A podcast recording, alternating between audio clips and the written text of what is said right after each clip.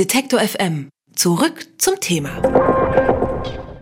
Die Ellenbogen stoßen mit dem Nachbarn aneinander, die Tinte verwischt gleich nach dem Schreiben. Das sind Probleme, die jeder Linkshändler noch aus Schulzeiten kennen dürfte. Aber auch heute hat man es im Alltag oft nicht leicht, denn die meisten Alltagsgegenstände, die sind immer noch für Rechtshänder konzipiert. Ob man beim Autofahren rechtshändig kuppeln muss, die Dose schwieriger zu öffnen ist. Früher wurden Linkshändler deswegen in der Schule umgelernt. Seit einigen Jahren macht man das nicht mehr. Trotzdem wissen viele nicht, ob Links- oder Rechtshänder, was ist man nun und nutzen dann oft ihre falsche Hand kann zu ganz normalen Alltagsproblemen führen, aber auch zu gesundheitlichen Problemen. Umgekehrte Linkshändigkeit, so nennt sich das Ganze, ist Ursache für Burnout, Legasthenie oder ADHS. Das sagt zumindest mein Gesprächspartner. Wir sprechen mit Hans von Rollbeck über die Folgen einer langjährig gelebten umgekehrten Linkshändigkeit und wie man die richtige Händigkeit erkennt. Er ist Mediziner und Linkshandforscher. Hallo, Herr Rollbeck. Guten Tag. Ihr Institut, das sagt ja, jeder Zweite ist Linkshändler. Ja. Die meisten wissen es nur nicht. Woran ja. liegt das? Weil ein Kind auf die Welt kommt und in einer Rechtshandwelt geboren ist. Das Kind von vornherein weiß normalerweise nicht, ob es ein Links- oder Rechtshänder ist. Das lernt ja durch seine Spiegelneurone die Umgebung wahrzunehmen und es, wie heißt es schön, äfft nach. Als wenn der Papa oder die Mama alles mit der rechten Hand tut, dann wird das Kind es auch tun, es sei denn, es ist extrem dominant in seinem Durchsetzungsvermögen. Das sind dann die Kinder, die dann als Linkshänder leben. Alle anderen sind mehr angepasste Menschen und die machen halt das, was die anderen machen. Wie haben Sie überhaupt nachgewiesen, dass Menschen Linkshänder sind, obwohl sie ihre rechte Hand benutzen? Das untersucht man. Und zwar, wir reden jetzt von Händigkeit. Das ist eigentlich gar nicht korrekt. Korrekt muss man sprechen von der Hirndominanz. Das heißt, ich habe zwei Gehirnhälften. Die eine ist sozusagen dominanter und die andere wird dominiert, würde heißen, ein Linkshänder hat die dominante Hirnhälfte, da es über Kreuz geht, auf der rechten Seite. Dann würde die rechte Hirnhälfte der linken Hand sagen, du, nimm mal das Messer. Und die linke Hirnhälfte wird dann sagen, also liebe rechte Hand, jetzt halt du das Brot mal schön fest. Kann es aber auch an der Funktion messen, indem man die Dinge, die der Mensch tut, sagen wir mal jetzt mal schreiben, indem man sagt, jetzt mach mal deine Augen zu und schreib. Und siehe da, dann kann der rechts schlechter schreiben als links, wo er noch nie links geschrieben hat. Oder er kann sich besser im Raum orientieren. Er geht eine Treppe gerade rauf, wenn er als Linkshänder raufgeht. So findet man also eine Händigkeit heraus. Stimmt es, dass eine Korrelation zwischen Geburtsgewicht und Händigkeit besteht, wie es manche finnische Studien zum Beispiel sagen? Äh, bei den Studien habe ich ein Problem. Die Wissenschaftler haben keine, äh, wie soll ich sagen, standardisierte nachvollziehbare Händigkeitstestung. Weil wissenschaftlich weltweit wird alles nur untersucht nach alten Methoden. Es wird gefragt, wie halten Sie das Telefon oder wie fegen Sie oder so. Das sind aber alles Funktionen, die ich mal erlernt habe. Und ich muss eine genaue Linkshändigkeits- oder eine Händigkeitsuntersuchung machen auf den Kriterien, die, wo etwas geschieht, was ich nicht unbedingt erlernt habe, um dann in das, was ich gelernt habe, zum Schreiben hineinzugehen. Also ich habe nie gelernt zu atmen, als Beispiel. Ja?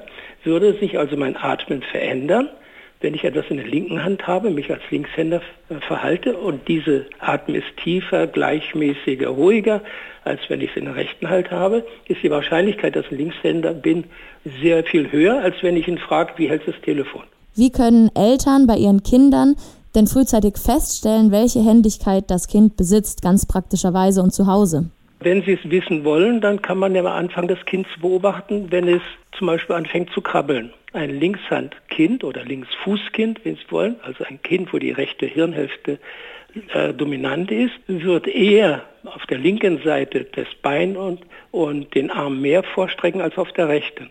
Es wird im Sitzen, wenn es dann sitzen kann, das rechte Bein eher vorstrecken, das passive als das linke, damit er dann besser stabilisieren kann. Er wird mit der linken Hand eher zugreifen, und zwar die Hand ist dann etwas offener, wird sagen einen Ball oder einen kleinen Apfel nehmen und dann in der rechten Hand halten, den, den, diesen Gegenstand umklammern, während er mit der linken Hand eher dann mit diesem spielt. Also für die Eltern Augen auf und dann das Potenzial entsprechend Richtig, fördern, genau. die Händigkeit fördern. Mhm. Welche Probleme können denn bei den sogenannten umgekehrten Linkshändern auftreten? Also die, die eigentlich Linkshänder sind, aber mit rechts schreiben gelernt haben. Also gerade zum Beispiel die Jungs, die haben im Alter von Kleinkindheit bis ungefähr 20 Jahren mehr Unfälle, auch mit, mit Verletzungen, zum Beispiel Knochenbrüche und so weiter, als jetzt zum Beispiel die Mädchen. Mädchen haben andere Probleme. Wichtig ist, dass in der Schulzeit dann diese Kinder sehr häufig Rechtschreibprobleme haben, das was wir dann oder Legasthenie haben oder auffällig sind ADS, ADHS, wenn es ein starkes äh, Problem für das Kind ist. Das heißt, ist diese Dominanz des rechten Gehirns zu sehr unterdrückt, dann arbeiten die Kinder mit, mehr mit dem linken, mit der linken Hirnhälfte, die ist mehr zuständig für die Emotionalität. Und deswegen haben für diese Kinder, egal was sie tun, die Dinge eine höhere Bedeutung. Das kann man als, Außenstehender, der das ja neutral in Anführungsstrichen betrachtet, gar nicht äh, nachvollziehen, was der da macht. Und die Tendenz heutzutage ist dann solche Kinder als ADS, ADHS und so weiter einzuordnen. Das ist in dieser Altersklasse bis ungefähr 16, 18, 20. Es gibt zwar auch Erwachsene mit ADS, ADHS, aber es sind meistens andere Ursachen. Bei den Mädchen kommt sehr häufig dann das Problem, dass sie ihre erste Periode deutlich verspätet bis mehrere Jahre nach einer Vergleichsgruppe bekommen und diese Periode meistens dann auch sehr weh tut und länger andauert. Wären sie dann später Frauen, dann hätten sie eher hm, eine Schwangerschaftsunterbrechung durch einen Abort oder Eierstockzysten. Und was ganz wichtig ist, sie kommen deutlich verfrüht in die Wechseljahre, in der Regel Mitte 40 statt Anfang Mitte 50. Ja, bei den Männern ist es so, wenn die dann ein bisschen vernünftiger werden, so ab 20 aufwärts, dann ist es so, dass sie eher dazu neigen zu Burnout-Geschichten, äh, dass sie eher Magen-Darm-Probleme kriegen häufig auch dann schon kleine Herzinfarkte mit Mitte 30, die aber nicht auffallen, die man erst später merkt. Also Ihr Institut hat deutliche Zusammenhänge zwischen gesundheitlichen Problematiken und falscher ja, Händigkeit richtig. festgestellt. Ja. Mhm. Inwiefern raten Sie denn noch zu einer Umschulung, auch zum Beispiel in hohem Alter? Das höchste Alter, was ich bisher erlebt habe, war 92. Das ist ein französischer Professor gewesen, der alles umgestellt hat, nachdem er verstanden hat, was das Problem ist. Es geht immer noch, weil, äh, verstehen Sie mich recht, das Gehirn selber verändert sich nicht. Also ob Links- oder Rechtshänder und entsprechende Entwicklungskorrelation, das ist eine Sache. Einig scheint man sich dabei zu sein, dass eine falsch gelebte Händigkeit Probleme verursacht.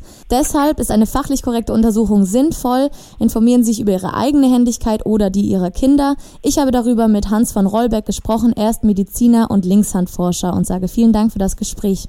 Danke Ihnen auch. Alle Beiträge, Reportagen und Interviews können Sie jederzeit nachhören im Netz auf detektor.fm.